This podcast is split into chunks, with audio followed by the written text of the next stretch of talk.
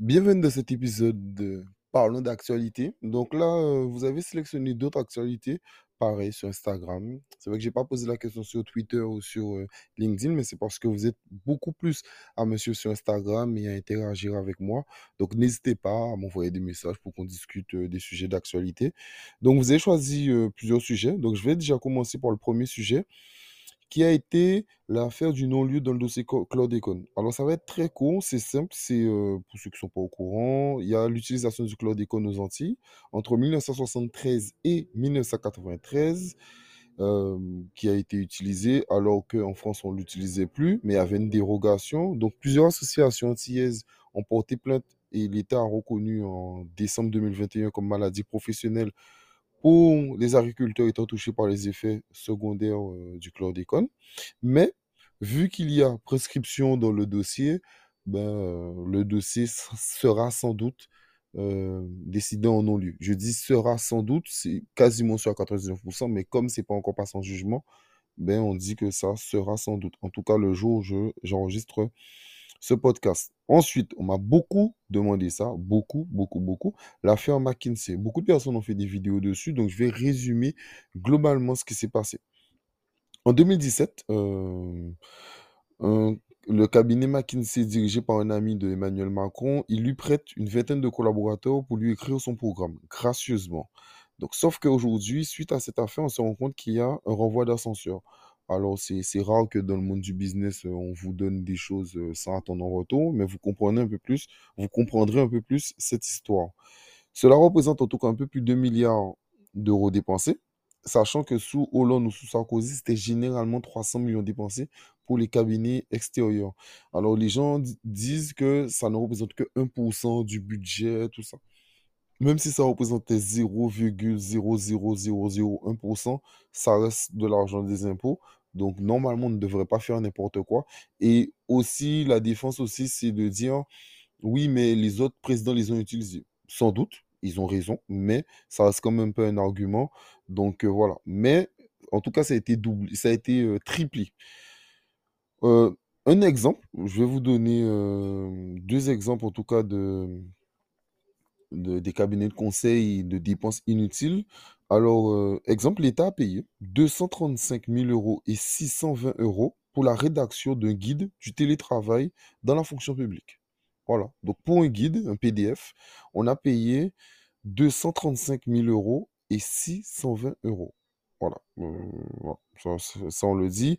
Autre exemple, euh, une personne du cabinet a toujours participé aux réunions de crise sanitaire sachant que cela devait rester confidentiel parce que Macron a mis les réunions de la crise sanitaire en secret défense. Donc il faut attendre environ 70 ans pour que ça soit déclassifié. Parmi les problèmes aussi de cette affaire, Amélie de Montchalin, pour ceux qui savent pas c'est qui, c'est la ministre de la Transformation et de la Fonction publique, elle a été auditionnée par le Sénat où on lui a posé des questions sur les dépenses. Elle n'a pas su se défendre. Moi, je conseille aux gens, si ça vous intéresse vraiment, d'aller regarder les auditions. Vous verrez comment euh, elle a du mal à répondre à ça. Et elle, a oublié aussi de dire que son mari, qui fait partie aussi d'un groupe qui a profité aussi euh, de, des affaires des cabinets de conseil, qui travaille, lui, à Boston Consulting Group. Donc voilà. Donc le Sénat a lancé une enquête et, euh, et depuis, depuis deux trois jours, euh, le parquet a lancé euh, une enquête pour blanchiment d'argent. Donc ce qu'il faut comprendre, c'est que euh, on, s'est rendu compte que ils ont menti au Sénat en disant qu'ils payaient des impôts sur la société, sauf que c'est faux, ils ont payé 235 euros en 10 ans. Donc voilà. Alors, ils payent Delaware. Le Delaware, c'est un État aux États-Unis qui est un paradis fiscal, un peu comme euh, l'Irlande. Donc, euh, donc euh, voilà. Ensuite, pour comprendre le problème dans ça et le problème de cette affaire, c'est que les Français ont été floués trois fois.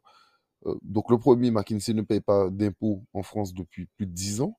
Les impôts payent des hauts fonctionnaires, mais on paye des cabinets de conseil pour se substituer aux fonctionnaires alors qu'on les paye. Donc, on paye double, on paye double le service.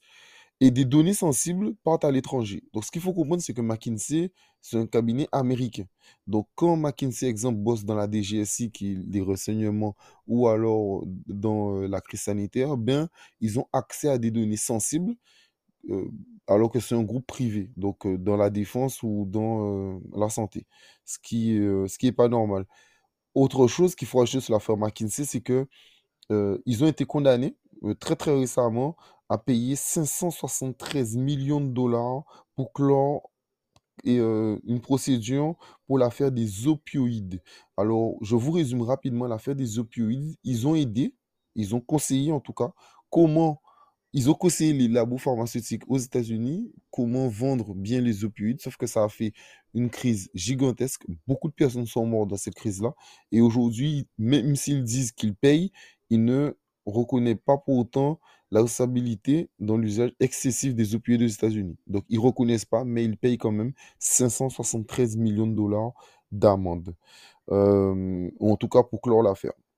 Ensuite, parlons d'autre chose. On m'a demandé de parler de le manque de médecins euh, dans certaines régions de la Guadeloupe, Désirade, les Saintes ou même euh, la Guadeloupe en tout cas la Guadeloupe et son archipel.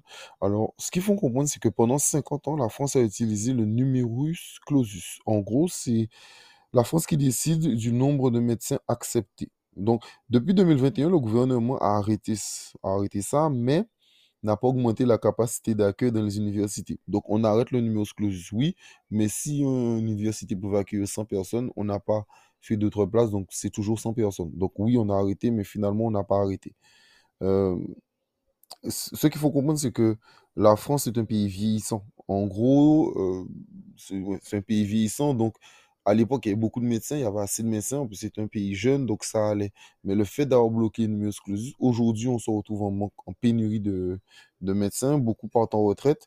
Et on le voit euh, dans certaines régions, ils ne sont pas remplacés parce que mais pendant plusieurs années, on a fait des numerus clausus. Sachant que, comme tout le monde le sait, former un médecin, ça prend pas six mois, ça prend pas un an, ça prend pas deux ans, ça prend environ 8 à 9 ans. Donc, c'est du temps. Euh, donc, c'est surtout en gros des politiques passées qu'on paye euh, aujourd'hui. Pour comprendre aussi le problème des médecins en France, il y a environ 220 000 médecins euh, qui exercent. Sauf que moi, j'aime bien prendre l'exemple de Cuba parce que c'est le deuxième pays en termes de santé euh, mondialement. Et euh, en Cuba, il y a environ 80 000 médecins pour 11 millions d'habitants. Si on compare, il aurait fallu en France 560 000 médecins pour être au niveau de Cuba. Donc en gros, il nous manque quasiment 340 000 médecins pour être au même niveau que Cuba en, termes de médecins sur le territoire. Sans oublier que généralement, il y a 10% d'arrêt de maladie dans le médical. En plus, là, depuis euh, euh, le Covid, il y a eu 10% de soignants suspendus. Donc, quand vous rajoutez tout ça, plus le manque de soignants euh, habituels, ben, ça crée un gros trou et aujourd'hui, ben, on le ressent. Sachant que ce problème de, des déserts médicaux, c'est un problème qui dure depuis un moment et c'est un problème qui n'a pas été résolu sous Macron, mais qui existait déjà sous Sarkozy ou même sous Hollande. Donc euh, voilà, sachant qu'on a fermé énormément de lits, même en temps de crise. Donc euh, voilà. Ensuite, euh, je voulais parler de la bonne nouvelle. quand le gouvernement fait quelque chose de bien, il faut aussi savoir le dire. Donc c'est maintenant tous les Français, peu importe leur revenu, ont droit à 8 séances de psychologue payées par, payées par la Sécu et les mutuelles. Alors, comment cela fonctionne? Ça fonctionne simplement comme, comme quand on fait un accident avec, euh, en gros, euh, comme quand on fait un accident, on va voir son assureur et il y a des, une liste de, de garages, de carrossiers en tout cas agréés. Ben là, c'est pareil. Ça, ça, ça, ça, sera les, les psychologues qui, qui, sont, qui voudront se, se proposer. Ben on les mettra sur une liste. Vous allez. Euh, prendre une prescription chez votre médecin. Votre médecin vous donne une prescription. Et là, dans une liste, vous aurez droit à 8 séances payées par, euh, par vous-même, bon, par vos impôts, et en partie par, par la mutuelle, mais en tout cas remboursé à 100% pour avoir accès à ça.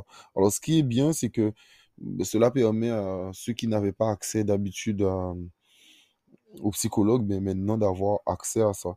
Sachant que généralement, les gens, ils allaient voir dans les CMP. Donc, les CMP, c'est les centres médicaux psychologie qui sont généralement axés soit sur les enfants, soit sur les adultes, et c'est généralement par secteur. Donc, euh, voilà. Merci à Alissa d'ailleurs pour euh, cette petite précision. Euh, le 28 septembre, ça, ça a été annoncé par Macron. C'est passé euh, ce mois-ci en avril, mais ça a été annoncé depuis euh, le 28 septembre par Macron. Et il a profité pour annoncer 800 postes créés dans les CMP. Parce que là, c'était déjà remboursé à 100% pour les Français. Et, mais le problème, c'est que vu qu'il manquait de, de psychologues, ben, ça crée un problème, surtout dans les listes d'attente qui étaient hyper longues. Mais comme je viens de parler des déserts médicaux, vous avez compris, numerus clausus, etc. Donc euh, voilà. Donc là, il dit qu'il veut créer 800 postes.